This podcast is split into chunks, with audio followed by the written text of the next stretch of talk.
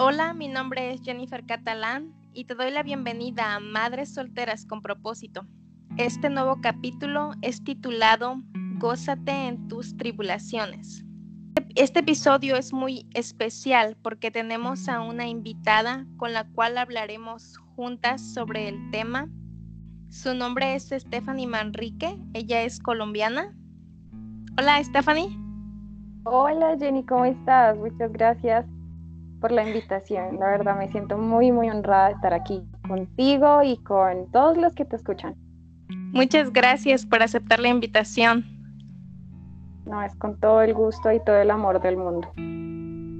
Ok, yo voy a empezar exponiendo el tema y ella va a añadir lo que crea que sea necesario. Ok. En Santiago 1, perdón, 2 y 3 dice, Hermanos míos, tened por sumo gozo cuando os halléis en diversas pruebas, sabiendo que la prueba de nuestra fe produce paciencia. Aquí en la carta de Santiago se nos enseña algo nuevo, algo inusual, que no es escuchado muy a menudo, y es el gozarnos en nuestras tribulaciones o problemas o tormentas porque es prácticamente imposible que un humano que está sufriendo se pueda gozar. Pero cuando nosotros creemos en Cristo, sabemos que al haber entregado ya nuestras vidas a Él, el hecho de tener un problema es algo bueno en la vida espiritual, porque a través de las pruebas Dios nos moldea, corrige lo que tiene que corregir en nosotros a través de estos problemas nuestra fe puede ser probada. Pero no solo eso, sino que también vamos alcanzando a ser como el varón perfecto, que es Cristo Jesús. La Biblia dice, pueden ustedes confiar en Dios, que no los dejará sufrir pruebas más duras de los que pueden soportar. Dios nos da la fuerza y la salida para cada situación. Salmo 46.1 dice, Dios es nuestro amparo y fortaleza, nuestro pronto auxilio en las tribulaciones. Si estás pasando en estos momentos por algún problema, no dudes en clamar a Dios por ayuda. Él tomará el control de la situación, usando a personas que te ayuden dándote la facilidad de conseguir lo que necesitas y tocando corazones. Pidámosle a Dios que nos dé sabiduría para poder entender lo que pasa en nuestras vidas y nos ayude a tener más confianza en Él. Santiago 1, 5 y 6 dice, Y si alguno de vosotros tiene falta de sabiduría, pídala a Dios, el cual da todos todos abundantemente y sin reproche, y les, será dada. Pero pida con fe, no dudando nada, porque el que duda es semejante a la onda del mar, que es arrastrada por el viento y echada de una parte a otra. Y el 7 dice, no piense pues quien tal haga que recibirá cosa alguna del Señor es muy importante el siempre dar gracias por lo malo y por lo bueno, porque todo obra para bien. Recuerden Romanos 8:28 que dice, y sabemos que a los que aman a Dios, todas las cosas les ayudan a bien. Encontré tres ejemplos de la Biblia que les puede ayudar a, poder sentirse mejor o, o cómo saber sobrellevar las tribulaciones. El primero es David, el cual tuvo tiempos de paz y tiempos de guerra, pero sin importar la situación, siempre confió en Dios, siempre buscó a Dios. Solo una vez que se descuidó, le costó un gran dolor, se descuidó y cayó en la tentación. Aprendamos de esa lección de David y continuamos siempre orando preparados para las batallas espirituales y pidiendo a Dios que nos fortalezca con su Espíritu Santo. Siempre busquémoslos, amén. Siempre busquémoslos, busquémoslo en oración. No estemos confiados totalmente, porque siempre va a haber tentaciones en todos lados y tenemos que estar preparados. Así es, cierto. El segundo ejemplo es Job. Pasa la gran parte de su vida llena de bendiciones y siempre dando gracias, buscando siempre la manera de agradar a Dios en todo, hasta que un día le llegó la gran prueba. Aunque él no entendía, siempre honró a Dios. Recordemos eso, el que honra a Dios, Dios le honrará a él. Por último, Salomón que toda su vida lo gozó de bien y todo era perfecto, lleno de riquezas. Sé que muchos desearían tener muchas riquezas como Salomón, pero no siempre es la mejor opción, porque eso nos puede llevar a dejar nuestro primer amor y ser infieles con las cosas del mundo, como Salomón que por complacer a sus mujeres se postró ante dioses ajenos sabiendo que era desagradable a Dios y se gozaba en todos los placeres que la vida le daba, pero comprendió que nada de eso valía nada, nada de eso llenaba su corazón, sino que le traía más aflicción al alma. Él describe todo eso en Proverbios. Si algún día tienen la oportunidad de leerlo, te recomiendo que lo hagas. Entonces le damos la oportunidad a Stephanie para que añada parte del tema. bueno, pues em, la verdad es que el tema de las tribulaciones es algo que literalmente, como tú lo dices, tenemos que gozárnoslo, porque em, tú no vas a crecer a menos que ya tengas experiencia de ciertos temas de la vida. ¿Qué es lo que pasa con las tribulaciones? Que a nadie le gusta el tema de pasar por una prueba. Creo que a nadie le gusta el tema de tener que pasar por una decepción amorosa, por una infidelidad. A nadie le gusta, por ejemplo, en nuestro caso, quedar solteras con hijos. Y muchísimas cosas más en nuestra vida eh, puede que sean como a primera vista algo negativo, algo que es lo peor, y hasta a veces se comete el error de decir que Dios no existe, que en dónde estaba Dios cuando me pasó esto. Y así tenemos una lista larguísima en la cual podemos decir y no decir. Entonces, el tema de las tribulaciones nos las tenemos que gozar porque es una oportunidad para desarrollarnos. Hay un versículo que a mí me encanta de la Biblia, es algo que les he compartido mucho en mi canal de YouTube y quiero compartírselos eh, a todas y a todos en este momento. Y es lo que dice Santiago 1, eh, capítulo 1, versículo 2. Dice de la siguiente forma, amados hermanos, cuando tengan que enfrentar cualquier tipo de problemas, considérenlo como un tiempo para alegrarse mucho, porque ustedes saben que siempre que se pone a prueba la fe, la constancia tiene una oportunidad para desarrollarse. Hasta ahí es del 2 y el 3 el versículo. Y realmente es, es cierto, siempre que se pone a prueba la fe, la constancia tiene una oportunidad para desarrollar. ¿Qué es la constancia?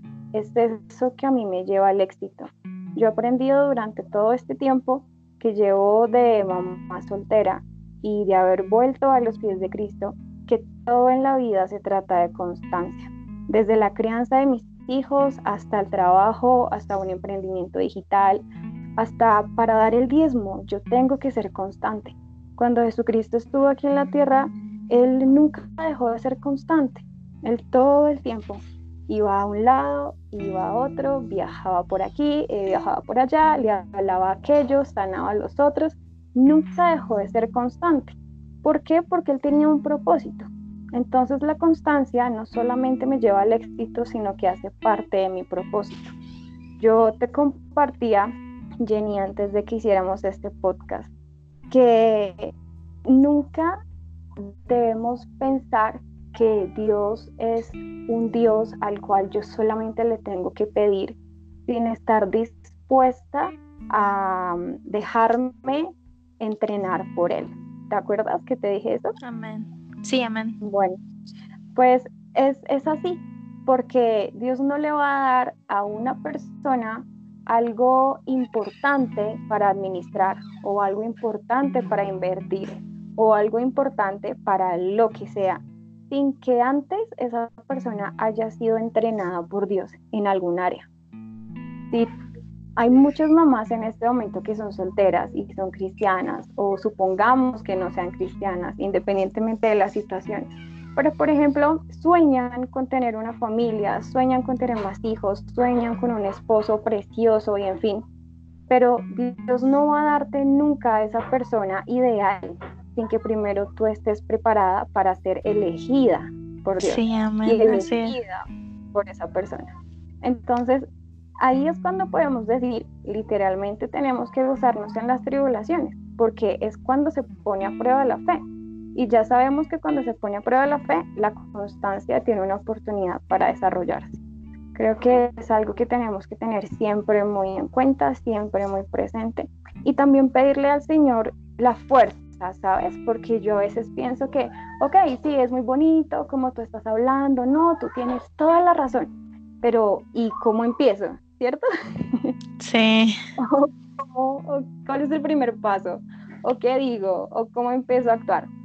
Yo creo que el primer paso es poner a disposición del Señor mi corazón, poner a disposición del Señor lo que yo soy, decirle, Dios, yo soy débil, yo tengo esto, esto y esto, pero yo quiero aprender a ser constante.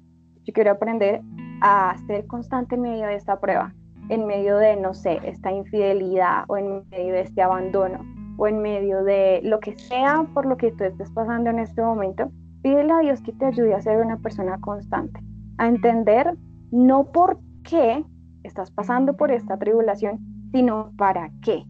Porque muchas veces somos como, no, pero porque a mí, porque a mí, pero es que yo qué hice para merecerme esto, pero en fin. Pero no entendemos que no es por qué, sino es para qué. Si estás pasando por esta tribulación es para posiblemente eh, en un futuro, si seguimos con el ejemplo del matrimonio, casarte con una persona que sea alguien temeroso a Dios, alguien que realmente honre a Dios. Entonces, exacto, no es porque a mí, porque no, Dios, es que si tú no me quieres, tú por qué no me quieres, tú esto, no, no, no, sino entender para qué y orar de esa forma, Dios, ¿para qué estoy pasando por esto? Dios, ayúdame a entender porque realmente es que no comprendo qué pasa y decirlo con sinceridad. Y finalmente quería dar como una invitación a todas las mamás que son solteras primero a amar este proyecto que tú tienes, Jenny, porque realmente es algo que le hace falta al mundo.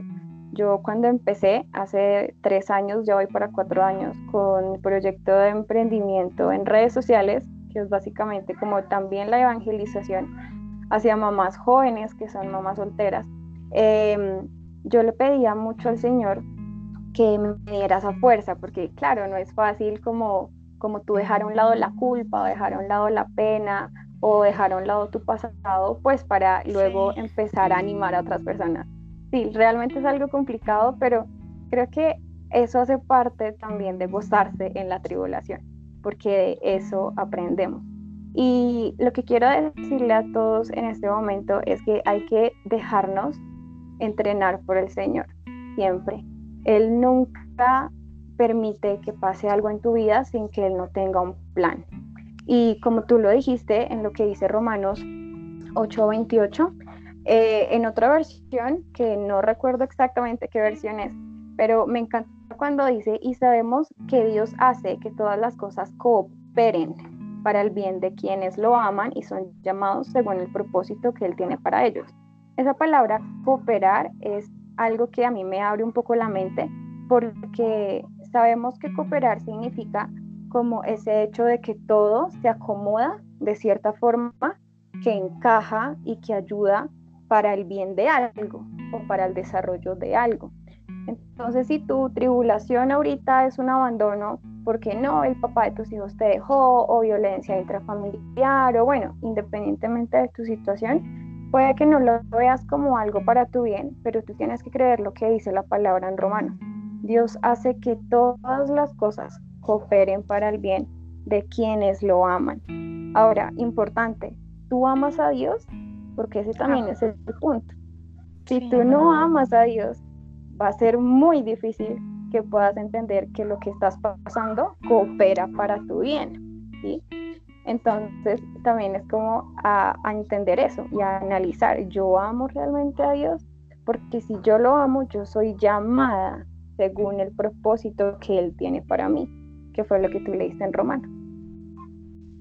También algo que me habías mencionado que sí es muy cierto es sobre que Dios es un padre, que así como nosotros que buscamos corregir a nuestros hijos, el que sean unas personas de bien, el enseñarles, así es nuestro Dios, que, que siempre si Él sabe que en algo estamos mal, nos va a tener que corregir, porque ese es su amor que quiere que nosotros lleguemos a algún día a ser perfectos y poder estar delante de Él. Sí, es cierto. Es que, mira, yo eso lo vine a entender cuando me convertí en mamá.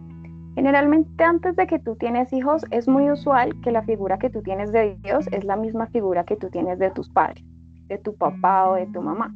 Por eso es que es muy usual que llegas a un momento en el que eh, piensas de que no, eh, Dios de pronto como que no, ya no la voy con él porque es solamente consecuencias y en fin. ¿Por qué? Porque sencillamente tú todavía no has pisado el terreno de ser mamá o de ser papá y la única figura de autoridad que tienes en tu vida son tus padres. Entonces, eso tiene mucha lógica porque, por ejemplo, yo conozco muchas personas que son ateas, eh, un ejemplo, o personas que no son cristianas, que no van a la iglesia, porque han tenido una mala relación con sus papás. Entonces, cuando tú les preguntas, pero tú por qué no crees en Dios, pero tú por qué esto, o por qué no vas a la iglesia, o por qué no te gustan los cristianos, siempre la excusa en algún momento de, todos, de toda su explicación tiene que estar relacionado con algo de su familia, de su núcleo de autoridad, como de sus personas de autoridad. Y yo vine a entender lo que tú acabas de mencionar cuando me convertí en mamá. Y fue un día que yo estaba con mi hijo. Em, no recuerdo exactamente por qué fue que lo tuve que corregir, pero mm, fue algo grave y me tocó corregirlo y dejarlo en el cuarto pues para que de cierta forma reflexionara después de que yo lo, había corregido. Y luego me fui para la cocina y me puse a lavar la losa y créeme que literalmente escuché eh, como, como que me estaban diciendo a mi corazón, a mis oídos, así soy yo, así literalmente, así soy yo. Y yo, pero no entiendo. Y entonces como que más empezaba a sentir que me decía, así soy yo con mis hijos así soy yo con ustedes. Cuando me dijo ustedes, yo dije, oh my God, eres tú. o sea, siento que me quebranta nuestro corazón, amén. literalmente me partió mientras yo estaba lavando la losa y yo, Dios mío, no lo puedo creer. Por eso es que he tenido todas estas consecuencias en mi vida y empecé a retrocederme hacia el pasado, empecé a retrocederme hacia las veces que yo no había honrado a mis papás y luego las consecuencias que yo había tenido por esa desobediencia, por esa rebeldía. Y todo eso fue sencillamente por un momento en el que yo tuve que corregir a mi hijo por algo grave que le había hecho. Y, la verdad fue ahí cuando a mí me cambió el chip. Entonces empecé a estudiar en la Biblia un poco más acerca de la paternidad de Dios. Y es lo que tú acabas de mencionar. No, no, no es que Dios, yo entonces ya no la voy contigo porque es que eh, tú no me das lo que yo quiero o una cosa y otra, o no, solamente tengo problemas, solamente esto y aquello. me, me acabo de acordar de una persona que tenía una relación en unión libre con una chica. Era un hombre el que estaba hablando conmigo y me estaba pidiendo como un consejo respecto al tema de la unión libre. Como es algo que yo ya he vivido, pues yo tenía ya de cierta forma como un poquito de autoridad pues para aconsejarle algunas cosas. Y mm, algo que, que, me hizo analizar lo que él me estaba diciendo era que él em, no sabía si era voluntad de Dios que él estuviera con esa persona o si no era voluntad de Dios que no estuviera con esa persona. Y uno de los miedos que él tenía era que si él volvía a la iglesia, él sabía que Dios le iba a quitar a esa mujer porque él estaba haciendo las cosas mal. Y ese era uno de los temores que él tenía. Pero entonces ahí es cuando entramos más que todo a profundidad a la parte de la paternidad. Él sabía que Dios es un papá y él sabía que si él veía que esa muchacha que no lo estaba acercando a Dios no le servía, Dios se la iba a quitar. Y es que así es con todo, así es con todo en nuestra vida. Dios siempre va a tener que corregirnos, no solamente porque es un padre, sino porque es el dueño del mundo, Él nos ha dado un propósito, él, eh, somos sus hijos. O sea, ¿cómo, ¿cómo podemos pensar que Él no nos ama si Él envió a su Hijo para que muriera por nuestros pecados, para que nos hiciera libres y muchísimas cosas más podríamos decir? Así que nada, entender que sí, que yo puedo entender a Dios desde mi maternidad, que yo puedo encontrar mi propósito desde mi maternidad. Es súper esencial. Sí, amén. Pues muchas gracias, Stephanie. No, pues muchas gracias a ti por haberme invitado y no, por último, no sé, tal vez, eh, obviamente animar a las personas que están escuchando esto para que sigan ahí contigo, que se unan a ese grupo tan hermoso que tú quieres formar. Tú sabes que puedes contar conmigo para lo que necesites. Y nada, también invitarlos para que visiten mi canal en YouTube, estoy como una mamá con propósito, en Instagram también me encuentran como una mamá con propósito y en Facebook eh, eh, sí tengo mi página aparte que es Estefanio Manrique. Y nada, creo que si ven o escuchan este podcast en estos días, estoy haciendo devocionales en mi Instagram todos los días a las 7 de la mañana. Así que si de pronto se animan a verlos, eh, no, pues muy honrada me voy a sentir. Gracias porque a mí también me bendices con esa palabra y sé que a las demás personas que lo escuchen van a ser bendecidas. Y espero que un día de nuevo nos volvamos a conectar. Claro que sí, claro que sí. Bueno, entonces esto es todo por hoy y espero volver a verlos en el siguiente capítulo. Muchas gracias, Stephanie. Espero que, que Dios te siga bendiciendo con palabra y que te pueda seguir bendiciendo en tu vida también. Amén. Y que Dios, Dios bendiga también a tu pequeñito. Amén, igual para ti, tu pequeñito, y para todos los hijitos de las mamás que nos están escuchando. Amén. Dios los bendiga. Nos vemos en la próxima. Chao a todos. thank you